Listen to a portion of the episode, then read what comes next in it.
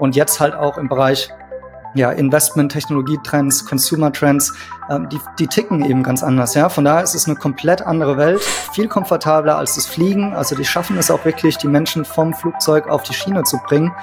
Das Risiko ist halt auch groß, leider, weil einfach die die äh, ja, Politik nicht so berechenbar ist und das ist natürlich auch dann dieser dieser China Discount, wie man sagt, den es auch äh, zu Recht gibt.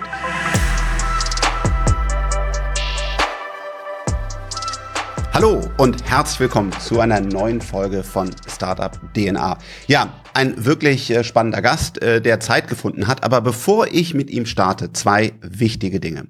Das erste. Das hier ist keine Anlageberatung äh, oder auch Empfehlung. Es kann auch sein, dass der Gast oder ich in ein oder anderen von diesen Unternehmen, über die wir gleich sprechen, ähm, investiert sind. Das zweite ist, das Thema ist China. Super spannend. Äh, aber wir werden uns hier auf den wirtschaftlichen Teil äh, fokussieren. Das heißt, wir lassen bewusst die politischen Herausforderungen auch wirklich Probleme außen vor. Ähm, wir beide lehnen eine Diktatur ab und es gibt dort auch wirklich viele, viele menschenrechtliche Probleme. Dieser Podcast konzentriert sich jetzt auf die wirtschaftlichen Themen. Und jetzt geht's los. Wie immer, wer bist du und was machst du? Ja, hallo, mein Name ist Marcel Münch und ich bin Aktienanalyst und äh, mache das dann auf meinem eigenen YouTube-Kanal zum Thema Investments äh, in chinesische Tech-Aktien. Und ja, wie so häufig, der Lebenslauf ist nicht gerade geradlinig. Also wie bin ich dazu gekommen?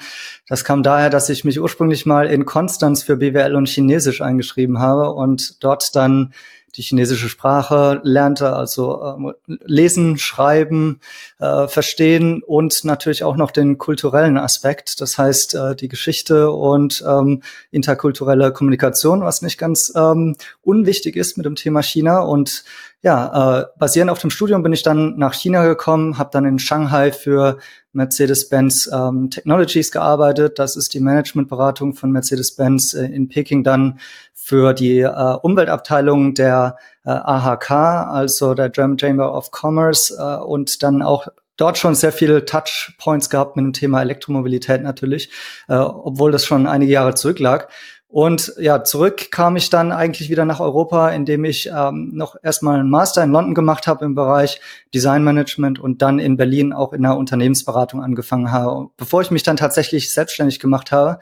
Und zwar mit einer eigenen Geschäftsidee, Cross-Border E-Commerce mit China. Wir sahen da einen Riesenbedarf im Thema ähm, qualitativ hochwertige Produkte aus Deutschland nach China über so eine neue ähm, E-Commerce-Richtlinie nach China zu bringen. Und wie es dann so oftmals auch so ist äh, mit dem Thema Startups und sich ändernde Geschäftsmodelle, haben wir dann unseren Weg dann aber auch mehr dadurch gefunden, dass wir eigentlich äh, relativ stark gemerkt haben, dass die Insights, die wir generieren über chinesische Konsumenten, über die Tech-Welt, über die, ähm, die Geschäftsmodelle vor Ort, die waren ganz interessant für Unternehmen. Und so hatten wir tatsächlich viel mehr Re Revenues tatsächlich gleich mit unserer äh, Beratung als über das eigentliche E-Commerce-Business. Und so kam es dann zum Pivot und äh, letztendlich das Ganze dann jetzt auch mit äh, der Pandemie auch digitalisiert als YouTube-Channel, in dem ich in meiner eigenen äh, Investments äh, darstelle. Ich mache die Business Cases, die Marktrecherche, die äh, darunterliegenden Trends und ähm, ja, I speak where my, also I, I put my money where my mouth is. Uh, ich bin selbst investiert in die Aktien, die ich dann auf dem Kanal größtenteils auch bespreche. Wow, ein super interessanter Weg. Das heißt, sprichst du denn heute die Sprache, also äh, Chinesisch, ich selber, ähm, was ja einen ähnlichen Schriftsatz zumindest hat, Japanisch, ähm, durfte ich mal sehen oder erleben, viel intensiv auch mit Kollegen arbeiten. Das ist einfach eine völlig andere Sprache und ich selber habe die Sprache nie gelernt, habe aber gesehen, wie schwierig das ist, sowohl von der westlichen in diese Welt als auch in die andere Welt reinzukommen. Kannst du dich richtig mit Leuten auf Chinesisch unterhalten? Ja, absolut. Also ich habe so den HSK, das ist so der ähm, Test für die chinesische Sprache mit dem Level 6 bis 7. Damit kann man schon Wirtschaftstexte lesen und verstehen und auch sich damit unterhalten. Jetzt muss ich dazu sagen, man wird ja auch immer so als China-Experte vorgestellt und durch die Pandemie war ich jetzt auch das letzte Mal 2019 in China. Das heißt, sowohl das Chinesisch wird wahrscheinlich so ein bisschen rostig sein, als auch, ähm, wenn man drei Jahre nicht mehr in China war, dann hat man auch schon ein bisschen äh, ja das Grounding verloren von was dort vor Ort tatsächlich ähm, stattfindet. Also ich habe natürlich meine Primärquellen nach wie vor, aber das möchte ich halt auch für die Zuschauer als Einschränkung geben. Ähm, es ist ein Unterschied. Ich habe die letzten drei Jahre nicht vor Ort in China erlebt. Ja, äh ein, ein super spannendes äh, Land. Ich durfte da relativ viel lernen, zum Beispiel von, von Tencent, die äh, mit denen an einer oder anderen Stelle kooperieren durften. Und auch viele andere Sachen ist einfach wirklich, wirklich eindrucksvoll. Nimm uns doch vielleicht erstmal nochmal mit. Was begeistert dich an, an diesem Land? Und wo sagst du, haben wir vielleicht aus der westlichen Welt eine falsche Sichtweise drauf? Also was ist das, was, was du jetzt den Zuhörer, Zuhörerinnen mitgeben willst? Was, was ist für dich äh, China? Ja, das ist schon die perfekte Einleitung. Und zwar eigentlich genau war das auch der Grund, warum ich mit dem Studium begonnen habe, weil wir hatten immer so diese ähm, Titelseiten im Spiegel mit die gelbe Gefahr und ähm, gleichzeitig aber auch Wirtschaftswachstum und da entsteht total viel Neues. Und das hat mich einfach interessiert und ich wollte es einfach selbst erfahren und äh, mir ein eigenes Bild machen. Und das geht dann halt auch in China nur mit der Sprache. Und äh, das ist genau die Faszination mit China. Wenn man vor Ort ist, erlebt man tatsächlich auch ein ganz anderes China noch als das, was uns jetzt nur in den Medien geboten wird. Also da haben wir auch oftmals eine relativ einseitige Berichterstattung leider, auch ähm, ja nicht mal immer Experten, also auch im Finanzbereich, oftmals zum Beispiel die Bloomberg-Redakteure, die sitzen ja alle in Hongkong, ja, ähm, und sprechen teilweise noch nicht mal die Sprache. Das heißt, ähm, da gibt es schon eine gewisse Verzerrung zwischen Realität und Wahrnehmung.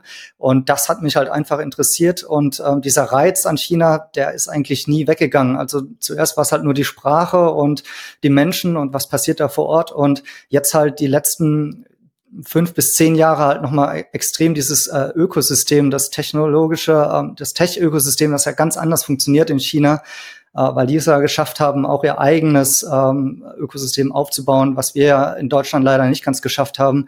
In China gibt es natürlich kein Facebook, kein Google, kein Instagram. Und das war für uns schon schwierig, ganz am Anfang mit der E-Commerce-App da äh, eigentlich Marketing vor Ort zu machen in China, so diese Herausforderung. Und jetzt halt auch im Bereich ja, Investment, Technologietrends, Consumer Trends, ähm, die, die ticken eben ganz anders. Ja, von daher ist es eine komplett andere Welt und ähm, das ist halt auch immer als äh, aus einer Innovationssicht ganz spannend, weil ähm, es entstehen halt immer auch neue Sachen, wenn wenn äh, auf bestimmte Sachen aufgebaut wird, aber dann nochmal Veränderungen stattfinden und in einem ganz anderen Kosmos. Ja, das Internet dort ist ein anderes Internet.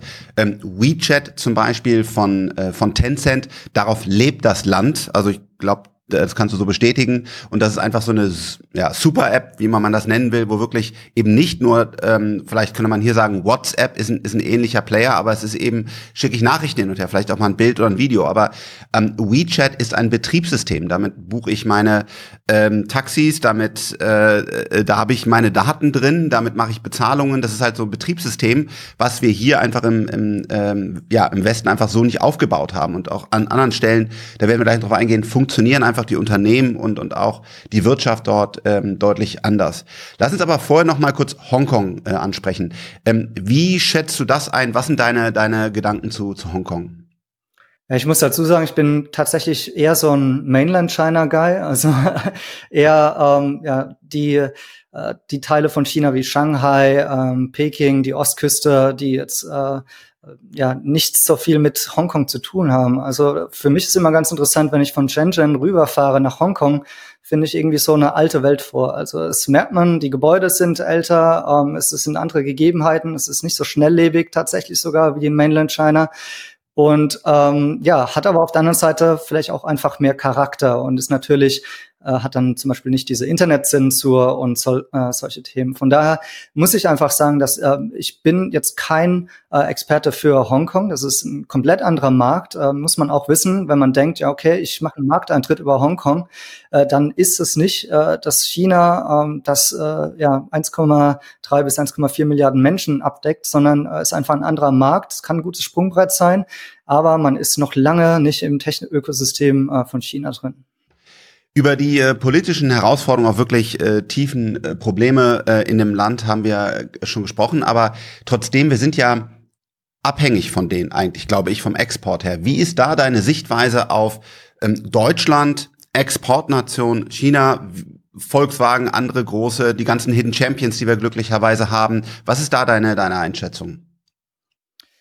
Ja, das sind jetzt natürlich äh, fundamental neue Zeiten aktuell, ähm, verursacht vor allem durch die Ukraine-Krise, würde ich mal ja, so sagen. Und zwar, dass es so noch verstärkt das Thema Decoupling gibt oder auch fast schon zurück zu einem alten, kalten Krieg äh, von der Mentalität her. Ähm, der Westen hat sich sehr stark Richtung USA orientiert und die USA wollen natürlich sehr stark auch so eine Containment-Politik ähm, gegenüber China ähm, schaffen. Und das merkt man dann natürlich schon auch äh, im wirtschaftlichen Bereich. Aber es ist auch sehr stark selbstverschuldet, würde ich behaupten, von China, weil die sich natürlich sehr stark auch durch die ähm, Zero-Covid-Policy abgeschottet haben. Das heißt, ähm, es, man findet einfach überhaupt nicht diesen Austausch aktuell zwischen Business Executives, aber auch ähm, in der Politik. Und das ist natürlich überhaupt nicht hilfreich. Ähm, also die Chinesen haben ja eigentlich auch selber dieses Wort äh, Guanxi für ähm, Relationship Building. Also das ist äh, super wichtig in China. Und selber verzichten sie aktuell drauf und das hinterlässt Spuren. Äh, die Frage ist, wie realistisch ist es, dass es wirklich ein Decoupling beispielsweise zwischen China und Deutschland gibt? Wir haben eigentlich traditionell äh, ja eine starke Industrie vor Ort, sehr abhängig, aber auch ähm, ja, sehr gute Umsätze. Also ein Volkswagen, ein BMW, die machen im Schnitt zwischen 40 und 60 Prozent des Umsatzes in China. Das heißt, äh, wir sind da stark verankert und das wird auch nicht funktionieren, ähm, das Ganze beispielsweise nach Vietnam äh, zu exportieren oder dort neue ähm, ja, Standorte aufzubauen, weil in China hat man einfach ähm, äh, auch gleich das Umfeld wirklich sehr schwierig ist. Ähm, man hat einfach wirklich eine gute Infrastruktur und diesen extrem großen Binnenmarkt und äh, der ist nicht ersetzbar. Von daher wird es, glaube ich, aus meiner Sicht keine Möglichkeiten geben, hier sich komplett abzukoppeln. Sprechen wir über Covid, was du gerade gesagt hast. Ähm, ich, ich glaube, Frage, ob wir da übereinstimmen. Ich glaube, das Beste, was wir tun können, ist impfen. Vor allen Dingen impfen mit einem hochwertigen äh, Impfstoff, wo sich gezeigt hat, über die Daten, dass der effektiv ist. Da würde zum Beispiel ähm, BioNTech äh, sicherlich an, an, an einer der Top-Stellen stehen. Und auf der anderen Seite kann man den Virus, glaube ich, leider einfach nicht aufhalten. Man, man muss natürlich gucken, dass man ihn nicht zu schnell überrollt, damit man dann auch die Kapazitäten in den Krankenhäusern hat. Aber ähm, alles das, was wir gelernt haben hier, äh, spricht eine andere Sprache als eben nicht den besten Impfstoff, egal woher kommt, einzusetzen und auf der anderen Seite zu sagen, Zero Covid wird einfach nicht funktionieren, weil man kann den Virus nicht aufhalten. Wie, wie erklärst du dir das, was, was da gerade in China entschieden und gemacht wird? Ja, also gerade aus Investorensicht ist natürlich ähm, die Zero-Covid-Policy wirklich ein großes Unheil, weil ähm, niemand weiß, wann ist der nächste Case irgendwo gefunden und dann muss wieder ähm, eine große Stadt wie beispielsweise Shanghai in den Lockdown. Das äh, ist ja, äh, ja wirklich verrückt, was da passiert. Ähm, aus deutscher Sicht, also ich habe gerade mit dem GM von der AHK in Peking wieder telefoniert, da wird natürlich schon ordentlich Druck gemacht, das Ganze ähm, ja wieder auf richtige Beine zu kriegen. Das Thema ist, was ist die Exit-Strategie, richtig? Und da ist, äh, ja, du hast ja schon angesprochen, das Thema Impfen wäre eine Möglichkeit. Leider haben wir halt die Situation, dass in China 50 ähm, ja, 50 bis 60-Jährige und darüber hinaus äh, in seltensten Fällen geimpft sind. Da gibt es leider eine große Impfskeptis aus äh, vergangener Erfahrung äh, mit ja, ja, bestimmten Skandalen. Und das sind ja genau die vulnerablen Gruppen. Äh, das Problem ist gar nicht mal der Impfstoff, denn ähm, Sinovac und Sinopharm, die eigenen Impfstoffe, die sind eigentlich gar nicht so schlecht gegen Omikron, also die würden schon helfen. Ähm, jetzt ist natürlich die aktuelle Situation so, dass ähm, wie gesagt, ähm, die, äh, die Leute sind leider nicht geimpft und man hat eine starke, ähm, naja, ähm, einen starken Respekt gegenüber dem Alter. Das heißt, die Jungen, die sind alle geimpft, aber bleiben dann aus Solidarität zu Hause, weil die Situation wäre, ähm, man hat eben nicht so viele Betten wie in Deutschland ähm, und es würde zu einer Überlastung kommen, gerade in diesen Großstädten. Ja, und aus dieser Sicht sagt man dann, okay, das ist jetzt ein, ein, ein Akt, da müssen wir alle zusammen durch und äh, wir müssen diese Fälle runterdrücken. Und das Verrückte ist, ähm, du hast ja schon angesprochen, eigentlich die Natur des Virus ist ja, das lässt sich gar nicht so richtig aufhalten. Aber gleichzeitig schaffen es die Chinesen mit einer rigorosen Politik aktuell, tatsächlich das soweit einzudämmen unter riesigen Kosten. Also wirklich ja unvorstellbar, wenn man sieht, dass in Shanghai äh, im letzten Monat kein einziges Auto beispielsweise verkauft wurde. Also ist ja ähm, wirklich verrückt. Und von daher, genau das ist die Frage, die sich alle stellen. Was ist die Exit-Strategie? und inwieweit ähm, gibt es vielleicht eine Lockerung ja nach dem großen Kongress im Ende des Jahres, wo es ja auch um die nächste Amtszeit von Xi Jinping geht? Ein anderes Thema, was mich in dem Land begeistert, ist Infrastruktur. Ähm, zum Beispiel, wenn man sich anschaut, äh, welche Zugprojekte dort äh, gemacht werden, wie die Städte verbunden sind. Ähm, was ist da deine, deine Sichtweise auf die, auf die äh, Infrastruktur? Ja, das ist ganz witzig. Ich bin gestern von Karlsruhe nach Konstanz gefahren. Das ist eigentlich eine drei Stunden Zugfahrt. Ähm, und insgesamt habe ich acht bis neun Stunden gebraucht, weil mehrere Züge ausgefallen sind, ähm, der Zug äh, in der Mitte angehalten hat, äh, Ersatzzug und so weiter. Genau sowas würde in China eigentlich niemals passieren. Also du hast da wirklich ein ähm, Hochgeschwindigkeitsnetz, wo du von äh, Shanghai nach Peking in unter vier Stunden fährst. Das sind über 1300 Kilometer. Man hat in dieser, also der Zug fährt pünktlich los auf die Minute, ist auch ein ganz anderes System. Man kommt ja nur mit Fahrkarte ähm, zum Zug runter. Das heißt, Abfahrtszeiten sind gesichert. Ähm, der hält nicht an so vielen Orten und ähm, ja, fährt dann halt äh, in wahnsinniger Geschwindigkeit dort ähm, durchs Land. Das ist äh, wirklich super ausgebaut, überall viel komfortabler als das Fliegen. Also die schaffen es auch wirklich, die Menschen vom Flugzeug auf die Schiene zu bringen. Und es ist interessanterweise auch so ein klassischer Fall mit dem, was ich vorhin angesprochen habe, wie auch Innovation in China entsteht. Also man könnte jetzt böse sagen, okay, das ist wieder ähm, kopierte Technologie aus Europa von Siemens und Frankreich und so weiter. Ähm, aber was sie tatsächlich auch geschafft haben, ist die Züge so weiterzuentwickeln, dass sie auch bei 30 Grad Hitze nicht stehen bleiben, ja, oder dass sie äh, bestimmte äh, andere Merkmale haben, die es bei uns beispielsweise nicht gibt. Also du kannst zum Beispiel die Sitzreihen, die kannst du drehen. Das heißt, die müssen den Zug nicht umkehren, wenn er wieder in die andere Richtung fährt. Da läuft einer durch, dreht alle Sitzreihen und dann kann der Zug wieder in die andere Richtung fahren. Und ähm, dann on top of that auch noch so ähm, Service-Innovation. Das heißt, du kannst im Zug mit WeChat sitzt du an deinem Handy und kannst dann ähm, ein Menü bestellen zum Essen und das kommt dann äh, am nächsten Bahnhof von einem Restaurant von außerhalb vom Zug und wird der Innenzug an den Platz geliefert. Ähm, und das zeigt einfach dieses hohe Service-Level, diese hohe Digitalisierung, die es ja in China schon gibt und wie einfach auf eine bestehende Technologie, diese Schnellzüge, nochmal einer oben drauf gesetzt wird. Und ja, natürlich kommt es auch mit negativen Aspekten, wie beispielsweise, wenn da einfach noch ein Haus äh, in, der, in der Schneise steht, wo der Zug durchfahren muss, dann wird er eben enteignet und natürlich auch entlohnt, aber dann ähm, ja, äh, hat das einfach Vorrang. Ja, das ist dieses, äh, die, den meisten Menschen soll es gut gehen und der Einzelne, das Individuum ist ja nicht so wichtig. Auch das natürlich ein, äh, ein ganz schwieriges Thema. Aber genau, in China wird das einfach, einfach ähm, durchgezogen. Ähm, auch die, die Frage der Innovation, wenn wir sehen, wir haben mit, ich glaube, Siemens damals noch äh, 2G-Technologie in das Land reingebracht, in China, da waren wir noch der große Export, äh, ja, Bringer.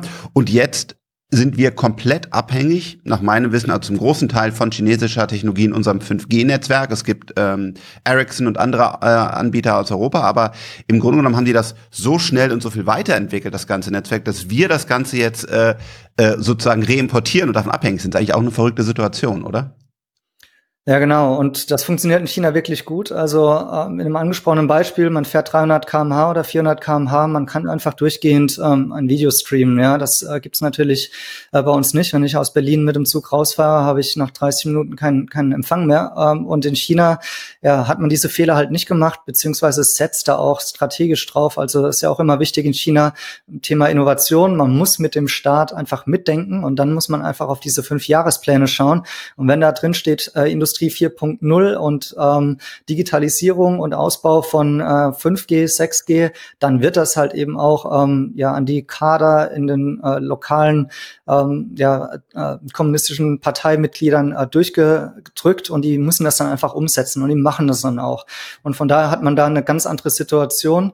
Und ähm, ja, beispielsweise, ja, ist vielleicht auch einfach noch mal eine andere Machermentalität. Es geht ja auch alles mal ein bisschen schneller. Und äh, ein Beispiel hierfür ist ja auch zum Beispiel, dass dieser, äh, dieser Maglev-Train, äh, der fährt ja auch in Shanghai, diese Magnetschwebebahn, ist ja eigentlich auch eine deutsche Erfindung, hat es bei uns nie irgendwo in den Markt geschafft. Äh, dort fährt sie. Ja. Ja, da muss man sagen, äh, wir kommen teilweise, stoßen an unsere Grenzen. BER, der Berliner äh, Flughafen, sicherlich leider ein, ein Leuchtturmbeispiel dafür, äh, wo wir äh, viel, äh, viel ändern müssen. Ähm, schauen wir mal auf den lokalen Markt und sagen, ähm, Mobilität im Auto, da bist du ja auch sehr, sehr aktiv. Äh, wir haben dort Tesla, äh, wir haben natürlich auch einen Volkswagen, äh, wir haben dort NIO, und BYD. Kettle vielleicht als großen Batteriehersteller. Wer sind so für dich die Player und, und wie schätzt du das aktuell ein?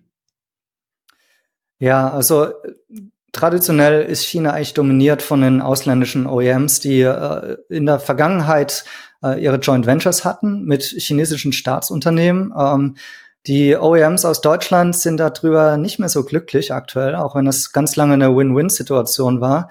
Und auch wenn sich da so ein bisschen ähm, ja, rechtlich noch was getan hat, also es gibt jetzt auch mehr Freiräume. Aber der, der große Big Bang kam ja dann natürlich auch mit der Giga Shanghai, die ich auch schon von Anfang an eigentlich ähm, äh, mit meinem Kanal auch ähm, ja, dargestellt habe in, in China, wie äh, war da die Entwicklung, weil da gab es natürlich auch immer diese ganzen Falsch- und Fehlinformationen, dass äh, ja, aus diesem Schlammfeld niemals eine Fabrik wird. Und dann wurde es doch innerhalb von zwölf Monaten. Und auf jeden Fall ist Tesla ja na natürlich als äh, nicht äh, Joint Venture ins Land gegangen mit einer 100 Prozent ähm, ja, Firma. Das heißt, ähm, kein Einfluss von oder keine Abstimmung auch mit einem chinesischen Staatskonzern. Und das war schon ein Novum vor Ort. Äh, und Tesla, muss man einfach sagen, jetzt im, vor allem im Bereich natürlich ähm, E-Mobility ähm, ist jetzt natürlich extrem gut gewachsen in China vor Ort und wird auch extrem gut angenommen von ähm, den chinesischen Konsumenten. So, das ist so ähm, diese Disruption, die natürlich auch äh, im, im globalen Umfeld erkennbar ist. In China, in China noch viel stärker, weil der chinesische ähm, EV-Markt natürlich der am weitest entwickelste in, in, in der ganzen Welt ist, ähm, vielleicht neben Norwegen. Und äh, was jetzt natürlich noch spannend ist, ist, die Chinesen schlafen natürlich auch nicht. Ich habe äh, äh, vorhin äh, erzählt, dass ich auch in der ARK in Peking gearbeitet habe. Das war tatsächlich so um 2010 schon vor sehr langer Zeit wurden da strategisch die Pläne ausgerollt, damals auch mit BYD, ähm, Elektromobilität ähm, ja, zu fördern. Und zwar ja, China wusste schon von Anfang an, okay, eben beim Ottomotor, da können wir den Deutschen nicht die Stirn bieten, ja. Wir müssen sogenanntes Leapfrogging betreiben, das heißt, die nächste Technologiestufe uns eigentlich äh, anschauen und uns dort positionieren. Und BYD war wirklich so der erste ja, Konzern, der das auch gemacht hat und auch ähm, ja, umgesetzt hat. Das sind so dann auch diese Taxis in Shenzhen, die auch wirklich bekannt sind. Ähm, aber was jetzt eigentlich das richtig äh, Interessante ist, sind eigentlich die neuen Startups wie, wie, wie Li Auto, ähm, Xpeng, äh, NIO und etliche andere.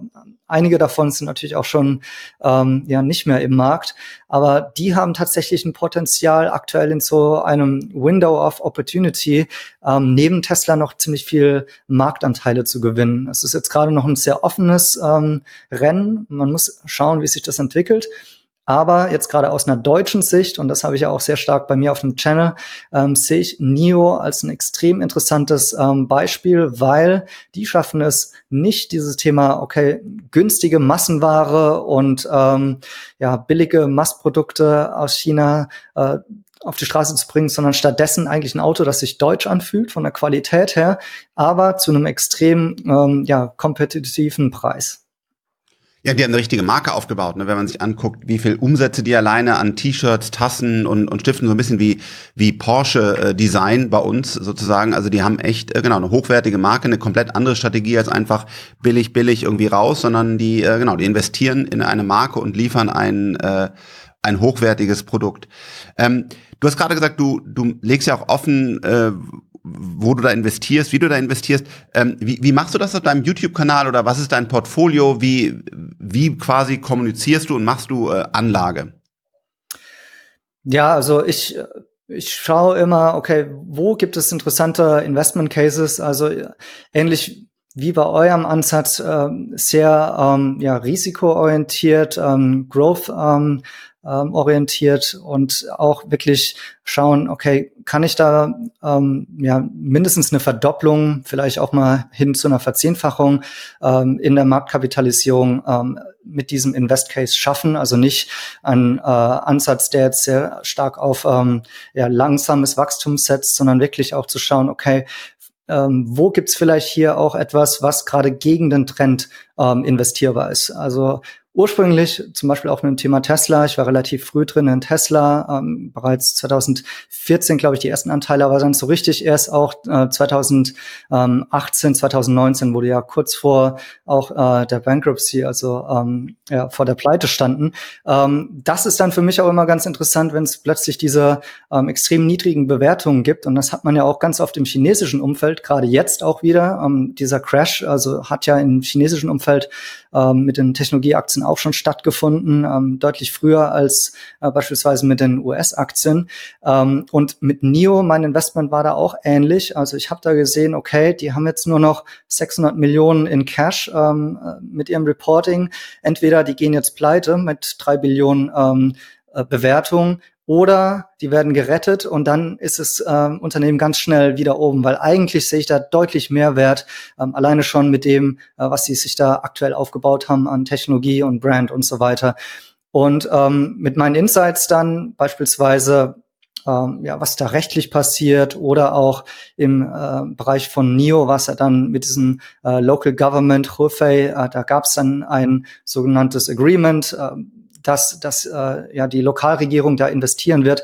Ähm, da konnte ich mich dann schon im chinesischen Raum informieren und wusste dann, okay, das hat eine relativ hohe Wahrscheinlichkeit. Und ich berichte dann einfach darüber, dass es das gibt und ähm, mache auch entsprechend jeweils immer dann meine strategische Analyse mit ein paar äh, PowerPoint-Slides, mit einem Business Case in Excel, also meistens so ein Napkin-Case, wo ich die, letzten, die nächsten fünf bis zehn Jahre ähm, grob mit äh, Topline ähm, und Margins und so weiter analysiere und basierend auf dem äh, schaue ich dann, okay, wo könnte der ähm, Share Price in der, in der Zukunft sein und das kommuniziere ich dann auch immer ganz offen, ob ich da investiert bin oder nicht. Super, wir verlinken natürlich deinen YouTube-Kanal, dann kann man äh, bei Interesse ansehen. Genau, wie du gerade schon gesagt hast, äh, es sind einfach ähm, High-Growth-Aktien, die sind sehr vola volatil. Ähm, und gerade in, in, in China, muss man sagen, ähm, gibt es noch andere äh, Risiken, weil einfach der Staat stärker eingreifen kann. Das würde man jetzt in den ähm, USA oder auch in Deutschland oder Europa nicht erwarten. Könnte dort hochtheoretischerweise auch passieren, aber ist einfach wirklich nicht zu erwarten. In China kann das schon ähm, deutlich häufiger der Fall sein. Und zum Beispiel haben wir erlebt, dass die Regierung ganz klar gegen die großen Tech-Konzerne wie, wie auch ein Tencent ähm, geschossen hat und gesagt hat, hey, ihr wächst hier zu stark oder ihr bekommt zu viel Macht und dann auf einmal ähm, fällt ein Aktienkurs. Und das ist das, was, ähm, warum wir zum Beispiel äh, im, in unserem Fonds halt immer nur einen gewissen Prozentsatz, wir legen das ja offen auch in, in China haben. Wir würden rein auf den Bewertungen basieren und auf den Chancen würden wir jetzt ähm, persönlich wahrscheinlich 50 Prozent ungefähr allokieren, weil es da eben so tolle Chancen gibt. Aber man muss da ganz klar sagen, das Risiko ist halt auch groß, leider, weil einfach die die äh, ja Politik nicht so berechenbar ist und das ist natürlich auch dann dieser dieser China-Discount, wie man sagt, den es auch äh, zu Recht gibt. Aber ähm, aktuell gibt es da auch wirklich äh, interessante ähm, ja, Opportunities. Da muss man auch sehen, wo ist das Listing. Da kann man ja auch noch ein stabileres Listing haben und so weiter. Aber ja, ein sehr, sehr spannendes äh, Umfeld. Ja, ich würde sagen, das letzte Statement hier für dich. Äh, was willst du noch äh, mitgeben? Was bewegt dich? Also feuerfrei. Ja, also ähm, du hast eigentlich schon richtig angesprochen, genau das ist der Punkt. Ähm, Risikomanagement und Diversifizierung ist so das Thema, wenn man sich vielleicht mit China auch nicht so ganz auskennt ähm, oder auch da ja, einfach Respekt hat vor dem äh, Investment. Auf der anderen Seite ähm, kann es jetzt auch zum Beispiel im aktuellen Marktumfeld ein ganz guter Hedge sein. Also man sieht jetzt zum Beispiel, dass diese Crane Shares ähm, Internet ETF, ähm, in dem viele ähm, chinesische Tech-Aktien gelistet sind, ähm, aktuell ähm, überperformt äh, im Vergleich zu US-Aktien. Das heißt, man kann hier auch so in gewisser Weise ähm, ja so Rotationen, die global sind, dann auch so ein bisschen abwägen. Und wenn man beispielsweise beziehungsweise gar kein Investment in China hat, ähm, dann äh, hat man vielleicht auch so ein bisschen das Problem, dass man einfach äh, ja quasi Short China ist. Und das ist dann vielleicht auch äh, nicht ideal. Ähm, und dann noch das Thema mit Regulierung und ähm, Tech Crackdown. Hier sollte man auch so ein bisschen immer ein bisschen stärker drauf schauen, was passiert denn eigentlich? Ähm, also was sind denn wirklich die Daten und was wird geschrieben? Beispielsweise, ja, es stimmt schon. Es gibt diese Anti-Monopoly-Thematiken. Ähm, zu Recht auch. Ähm, China ist in vielen Bereichen eigentlich so ein bisschen auch laissez-faire Kapitalismus gewesen in den letzten Jahren und der, der, chinesische Staat kommt dann auch einfach gerne mal mit dem Vorschlaghammer und sagt, okay, jetzt müssen wir hier Ruhe reinbringen, gerade wenn so ein, ein wichtiges Event wie äh, am, am, Ende des Jahres ansteht. Und ähm, ja, da muss man natürlich schauen, okay, zerstört es wirklich die Unternehmen oder kann es vielleicht auch langfristig gut sein? Denn viele Sachen, die hier eingeführt wurden, sind beispielsweise ähnlich wie ähm, ja, deutsche ähm, Privatsphären Schutzregeln, ja, also so ein Consent beispielsweise, gebe ich meine Daten zu dem Unternehmen oder ähm, darf das äh, Unternehmen Algorithmen nutzen, um äh, meine Daten zu verarbeiten. Ja, das sind ja per se auch Sachen, die wir auch in den USA und Europa haben. Und von daher äh, muss man immer schauen, wie sehr die Unternehmen wirklich betroffen sind am Ende. Zum Beispiel Alibaba, Tencent, Baidu haben jetzt gerade alle reported und deren ähm, Topline, also die Revenues, als auch ähm, äh, Bottomline, also die Gewinne, waren eigentlich über den Erwartungen der Analysten. Von daher muss man auch da immer schauen, ja, tatsächlich wie stark wird der Einbruch sein aufgrund von neuen Regulierungen oder ist es nicht einfach im langfristigen ein Win, weil man dann einfach auch mehr Klarheit hat über die Regeln und die ja, Unternehmen dann auch einfach mal ihre äh, Monopole ein bisschen aufbrechen müssen.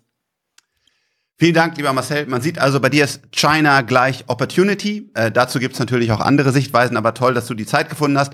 Ich bin auch äh, technologisch und wirtschaftlich nicht vom politischen Bereich her ähm, begeistert. Vor allen Dingen, glaube ich, kann man ganz viel lernen. Man muss gar nicht es übernehmen, aber immer wieder erstaunlich, was die dort bewegen, äh, wie mutig die sind. Äh, und das, das glaube ich, wäre toll, wenn, wenn der ein oder andere Funke aus der wirtschaftlichen und technologischen Herangehensweise hier ähm, rüberkommt nach Europa. Nochmal ganz herzlichen Dank, Marcel, und vielleicht auf bald. Ciao, ciao. Vielen Dank.